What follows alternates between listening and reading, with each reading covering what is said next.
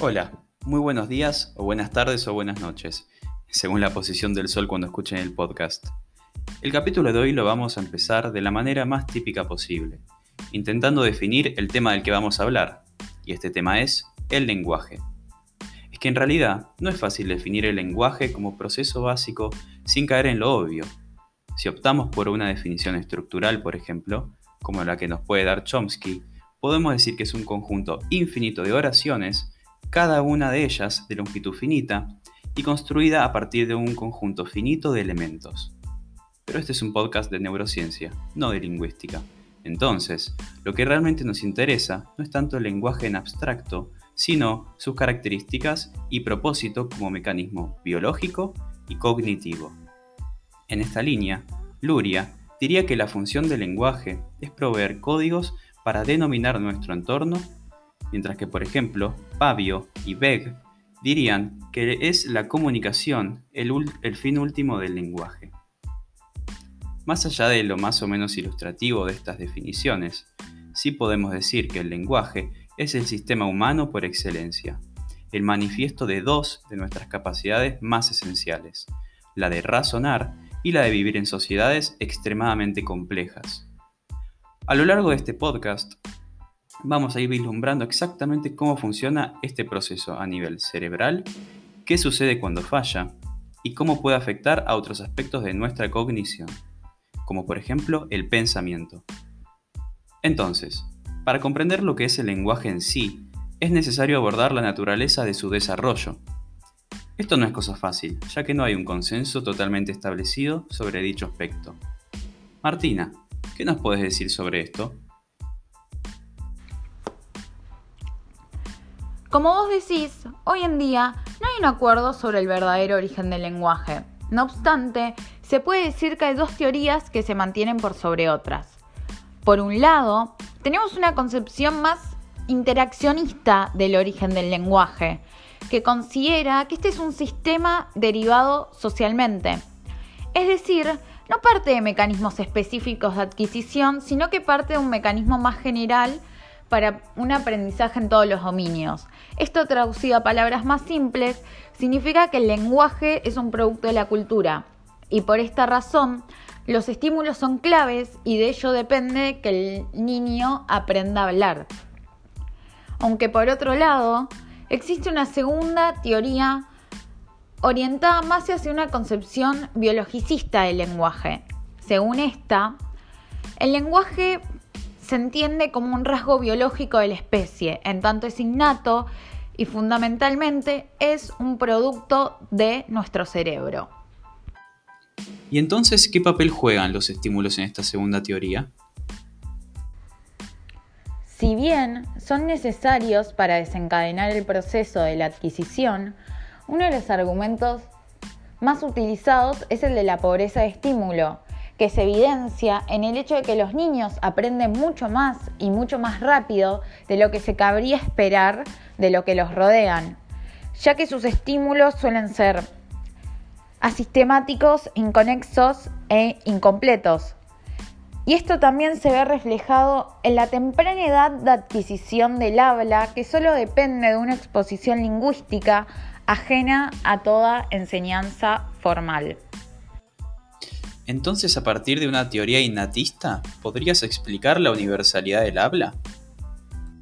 Exactamente, no se ha encontrado jamás una humanidad carente de lenguaje, y a su vez, todas ellas, sin excepción, están construidas sobre la base de la dualidad de la estructura, o doble articulación, que hace referencia a los fonemas y a las palabras. Esto significa que todas las lenguas obedecen un conjunto de principios que parecieran ser universales.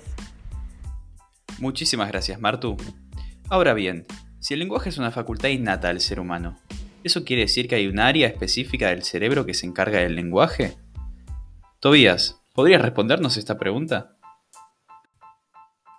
Yo creo que puedo responderte esa pregunta y en realidad la respuesta es sí y no. Como bien decís, es verdad que hay áreas específicas que se encargan del lenguaje, pero no podemos hablar de un área, sino más bien de múltiples áreas que funcionan de manera interrelacionada y dan como resultado nuestra capacidad de aprender, entender, reproducir y hasta pensar el lenguaje.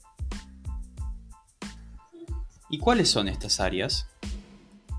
En realidad no podría responderte sobre todas las áreas involucradas en el lenguaje, ya que investigaciones actuales nos dicen que hay más áreas involucradas de las que se tenía noción. Esto se ha evidenciado a partir de técnicas de neuroimagen. No obstante, sobre lo que sí hay noción es que el lenguaje se especializa principalmente en lo que es el hemisferio izquierdo del cerebro y que en particular hay cuatro áreas específicas que juegan un rol activo en la dinámica del lenguaje. Estas áreas son, por ejemplo, la tercera circunvolución del córtex prefrontal, o mejor conocida como área de Broca, en honor a su descubridor Paul Broca, un neurólogo francés. Esta en particular se cree que se encarga de la producción del lenguaje hablado. También podríamos hablar de la área auditiva primaria del lóbulo temporal, o mejor conocida como área de Wernicke, también llamada así en honor a su descubridor, el neurólogo polaco Karl Wernicke. Esta área se cree que se encarga de la asignación de significado a las palabras oídas o leídas. También sería importante hablar de lo que es el fascículo arqueado, unas de fibras axónicas que comunica el área de Wernicke con el área de Broca, cuya función es que justamente ambas áreas logren funcionar en conjunto de forma eficiente, en tareas, por ejemplo, que requieran repetir palabras escuchadas. Por último, es importante hablar de lo que es la circunvolución angular, otro de fibras axónicas que comunica el área visual primaria del lóbulo occipital con el área de Wernicke, siendo su función la de transmitir la información visual de palabras escritas hacia el área de Wernicke para que justamente se le interprete el significado. Todos estos serían los componentes que forman parte de uno de los modelos más importantes sobre el lenguaje, el modelo de Gershwin, propuesto, como dice su nombre, por Norman Gershwin en 1970.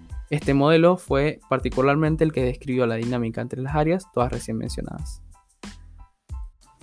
Ahora bien, es cierto que en los últimos años algunos autores han puesto en disputa a este modelo, argumentando que no se ajusta a la vida real. ¿Nos podrías contar un poco más sobre esto? Bueno, en efecto es verdad lo que decís. La mayoría de las críticas que se le hacen al modelo de Gatewin hoy tienen que ver con cómo se adecúan, o mejor dicho, cómo no se adecúan sus conceptos al uso real del lenguaje que tenemos normalmente. Por ejemplo, el sistema de flujo de información que propone Gershwin entre el área Wernicke, el área de Broca y la corteza motora serían suficientemente explicativos si solamente escucháramos o leyéramos palabras aisladas. Sin embargo, en la práctica interpretamos estas palabras dentro de un discurso, lo que requiere justamente un procesamiento mucho más complejo. Otra vez, las técnicas de neuroimagen nos permitieron ver que en este procesamiento participan muchas más áreas cerebrales que no se mencionan en el modelo, como por ejemplo algunas partes del hemisferio derecho intervienen en lo que es la parte semántica, también varias estructuras subcorticales participan en lo que es la secuenciación y la sustancia blanca y el cerebelo participan en lo que es la coordinación de funciones. Bien, gracias Tobias. Aunque recién nombramos a las afasias, no me quedó del todo claro qué es una afasia. Lucas, ¿podrías describir aproximadamente qué es? Por supuesto. Se llama afasia a la alteración de la comprensión y o producción del lenguaje, adquirida a través de una lesión cerebral reciente. Solo se puede hablar de afasia cuando se descartan alteraciones motoras, sensoriales o trastornos psiquiátricos como posibles causas alternativas de la afectación del lenguaje. ¿Y cuántos tipos de afasias hay? Muchos. Clásicamente, los tipos de afasia más estudiados fueron dos, la afasia de Broca y la afasia de Wernicke. En 1861, Paul Broca analizó el caso del paciente Tan, un paciente que tenía afectada la producción del lenguaje era un paciente que solo podía decir tan y de ahí obtuvo su apodo. Eh, este paciente tenía conservada, sin embargo, la comprensión del lenguaje. Tras el estudio post-mortem de Tan, Broca descubrió una lesión en la circunvolución frontal inferior del hemisferio izquierdo y postuló esa área como la responsable de la producción del lenguaje. Hoy en día se la conoce como área de Broca y a esa patología como afasia de Broca o afasia motora. Unos años más tarde, Carl Wernicke describió un conjunto de pacientes con un cuadro opuesto, afectación de la comprensión y conservación de la producción del lenguaje. Nuevamente, tras estudios post-mortem, Wernicke descubrió lesiones en la circunvolución temporal superior del hemisferio izquierdo y postuló a esa área como la responsable de la comprensión del lenguaje. Como se pueden imaginar, esa área actualmente es llamada área de Wernicke y la fascia de Wernicke o sensorial es su patología correspondiente. ¿Y entonces estos son los únicos tipos de afasia? No. A partir de los diferentes modelos de los que hablábamos antes, se fueron proponiendo diferentes tipos de afasias. El mismo Bernie que propuso que además de la afasia de Broca, por afectación del área motora, y la afasia por afectación del área sensorial, descubierta por él mismo, luego llamada afasia de Wernicke, tenía que existir otra patología que se dé cuando la conexión entre ambas áreas, que es el fascículo arqueado, se ve afectada. Esta afasia de conducción fue luego confirmada en casos reales. La única dificultad de estos pacientes es que no pueden repetir, a pesar de comprender y hablar bien. Además, a partir del modelo de Lichtenstein-Wernicke, se propusieron otras dos afasias. Si se afecta la conexión entre el centro sensorial y el centro conceptual, se produce una afasia sensorial transcortical, que tiene todos los mismos síntomas que la afasia de Wernicke, pero con la repetición conservada. Por otro lado, si se afecta la conexión entre el centro motor y el centro conceptual, se produce una afasia motora transcortical, que tiene todos los mismos síntomas que Broca, pero también con la repetición conservada. Bien, muchísimas gracias Lucas. Ahora pasando a otro tema, uno sobre el cual la psicología cognitiva viene trabajando hace tiempo, que es la relación entre el lenguaje y el pensamiento. Ana, ¿qué nos podrías comentar al respecto? Bueno, para entender la relación que existe entre pensamiento y lenguaje, Remitámonos un segundo a la que es una de las funciones principales de la lengua, que es proporcionarnos de herramientas cognitivas para percibir, categorizar y ordenar nuestro entorno. Es a través de la lengua que hablamos que nosotros somos capaces de asignarle sentido al mundo que nos rodea. Entonces sí, es lógico pensar que el lenguaje moldea de alguna manera nuestra visión del mundo, y por lo tanto sí va a tener un efecto en la manera en la que pensamos. Como bien decís Franco, este es un tema que ha sido muy estudiado en los últimos años y una de las investigaciones que yo considero es más interesante fue la realizada por Lea Boroditsky, que se preguntó en particular sobre cómo el lenguaje puede afectar la manera en la que percibimos algo tan básico como lo es el espacio. Ella eligió estudiar a los nativos de Pornpura, que es una comunidad del noroeste de Australia, porque su lengua, Kuktariore, tenía una particularidad, que es que en vez de tener palabras relativas como izquierda o derecha para nombrar ubicaciones espaciales, tenía solamente absolutos como norte, sur, este u oeste. Lo que hizo Boroditsky fue pedirle a un grupo de miembros de esta tribu que cerraran los ojos y señalaran el norte. Y esta tarea a nosotros hispanohablantes nos puede parecer bastante imposible, pero ellos la pudieron realizar sin ningún tipo de problema. Y esto se debió justamente porque su manera de percibir el espacio estaba determinada por su lengua, y como su lengua se rige por absolutos, como lo es el norte, entonces su percepción del espacio también, lo que contrasta radicalmente con la manera en la que nosotros percibimos el espacio. ¿Y afecta en algún otro aspecto? Sí, definitivamente. El lenguaje también puede afectar otros procesos básicos, el ejemplo más clásico siendo quizá la memoria. Nuestra memoria es un relato, y a la hora de recuperar un recuerdo y verbalizarlo, la lengua va a determinar en qué aspectos de este recuerdo vamos a hacer énfasis y cuáles vamos a ignorar o olvidar. Para estudiar esta relación entre lenguaje y memoria, un estudio importante fue el que se realizó a personas hispanohablantes, japonesas y angloparlantes, en el que se les pidió que rememoraran un hecho accidental y se encontró que las personas angloparlantes fueron capaces de recordar mejor quién fue el autor del hecho que los hispanohablantes o los japoneses.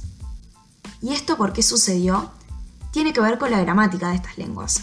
Si se dan cuenta, nosotros en español tendemos a omitir el sujeto en caso de situaciones accidentales. Por ejemplo, si invitamos a un amigo a casa y accidentalmente rompe un jarrón, decimos el jarrón se rompió. Intencionalmente estamos eliminando el sujeto de la frase. Algo similar ocurre en japonés. Sin embargo, las personas angloparlantes tienden a formular más frases en términos de personas haciendo cosas y no remueven el sujeto ni siquiera en situaciones accidentales. Ellos dirían en este caso, My friend broke the vase, mi amigo rompió el jarrón. Es lógico pensar entonces que como el inglés pone más énfasis en el sujeto, Entonces es más probable que sus hablantes lo tengan en cuenta a la hora de recordar que los españoles o los japoneses, y así se explicaría los resultados de esta investigación. Bien, muchísimas gracias Ana. Bueno, y así concluye el capítulo de hoy. Espero que lo hayan disfrutado y especialmente que les haya servido al menos de punto de partida para empezar a comprender la compleja e interesante naturaleza del lenguaje. Muchísimas gracias.